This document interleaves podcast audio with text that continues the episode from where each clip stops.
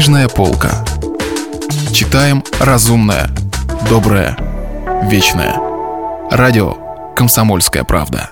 Глава из повести Сергея Довлатова «Ремесло». У микрофона Олег Челап. Как заработать тысячу рублей? В журнале «Нева» служил мой близкий приятель Лерман. Давно мне советовал. Напиши о заводе. Ты же работал в многотиражке.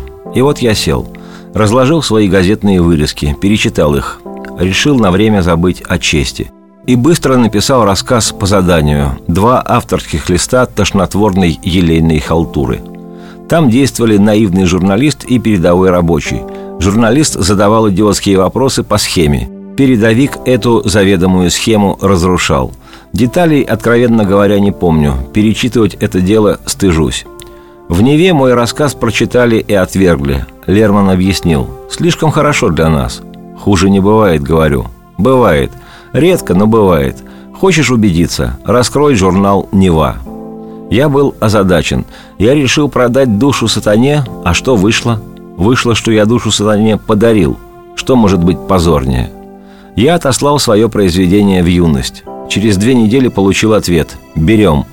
Еще через три месяца вышел номер журнала. В текст я даже не заглянул. А вот фотография мне понравилась. Этакий неаполитанский солист.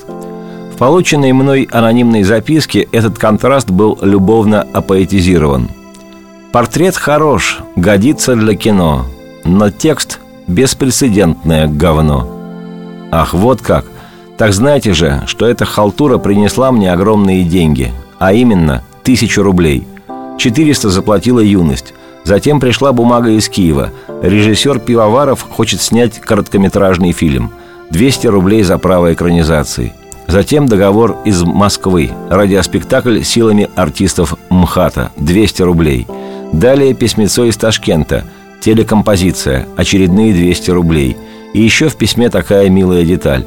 Журналист в рассказе не имеет фамилии. Речь ведется от первого лица – мы сочли закономерным дать герою вашу фамилию. Роль Довлатова поручена артисту Владлену Генину.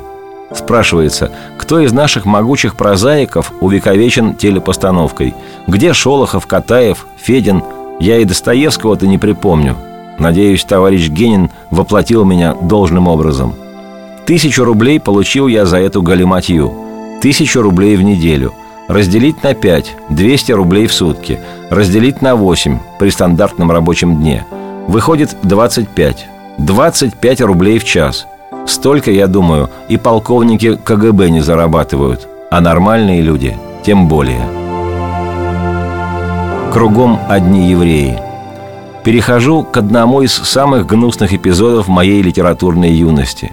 Это мероприятие состоялось в январе 1968 года – Пригласительные билеты выглядели так.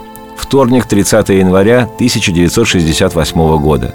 Ленинградское отделение Союза писателей РСФСР приглашает вас на встречу с творческой молодежью. Выступают поэты и прозаики Татьяна Галушка, Александр Городницкий, Сергей Довлатов, Елена Купман, Владимир Маразмин, Валерий Попов. Молодые артисты, художники, композиторы. Начало в 19 часов – Встреча состоится в Доме писателя имени Маяковского, улица Воинова, 18. Кроме того, собирались выступить Бродский и Уфленд. Их фамилии не указали. Что же произошло дальше? Разумеется, мы не подсчитывали, какая часть выступающих – евреи. Кто бы стал этим заниматься? Соло на Ундервуде. Мы беседовали с классиком отечественной литературы по новой – Конечно, говорю, я против антисемитизма, но ключевые позиции в русском государстве должны занимать русские люди. «Дорогой мой», — сказала Вера Федоровна, — «это и есть антисемитизм.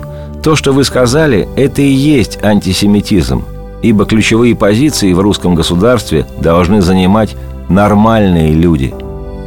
Народу собралось очень много — сидели на подоконниках. Выступления прошли с большим успехом. Бродский читал под неумолкающий восторженный рев аудитории. Через неделю он позвонил мне. Нужно встретиться. Что случилось? Это не телефонный разговор. Если уж Бродский говорит, что разговор не телефонный, значит, дело серьезное. Мы встретились на углу Жуковского и Литейного. Иосиф достал несколько листов папиросной бумаги. «Прочти». Я начал читать. Через минуту спросил – как удалось это раздобыть? У нас есть свой человек в большом доме. Одна девица копию сняла. Вот что я прочел. Отдел культуры и пропаганды ЦК КПСС товарищу Милентьеву. Отдел культуры Ленинградского ОК КПСС товарищу Александрову. Ленинградский ОК ВЛКСМ товарищу Тупикину. Дорогие товарищи! Мы уже не раз обращали внимание ленинградского ОК в ЛКСМ на нездоровое в идейном смысле положение среди молодых литераторов, которым покровительствуют руководители ЛОСП РСФСР, но до сих пор никаких решительных мер не было принято. Например, 30 января сего года в Ленинградском доме писателя произошел хорошо подготовленный сионистский художественный митинг – Формы идеологической диверсии совершенствуются, становятся утонченнее и разнообразнее, и с этим надо решительно бороться, не допуская либерализма. К указанному письму прикладываем свое заявление на четырех страницах. Заявление. Мы хотим выразить не только свое частное мнение по поводу так называемого «Вечера творческой молодежи Ленинграда», состоявшегося в Доме писателя во вторник 30 января сего года – мы выражаем мнение большинства членов литературной секции Патриотического клуба «Россия» при Ленинградском обкоме ВЛКСМ. Что же мы увидели и услышали?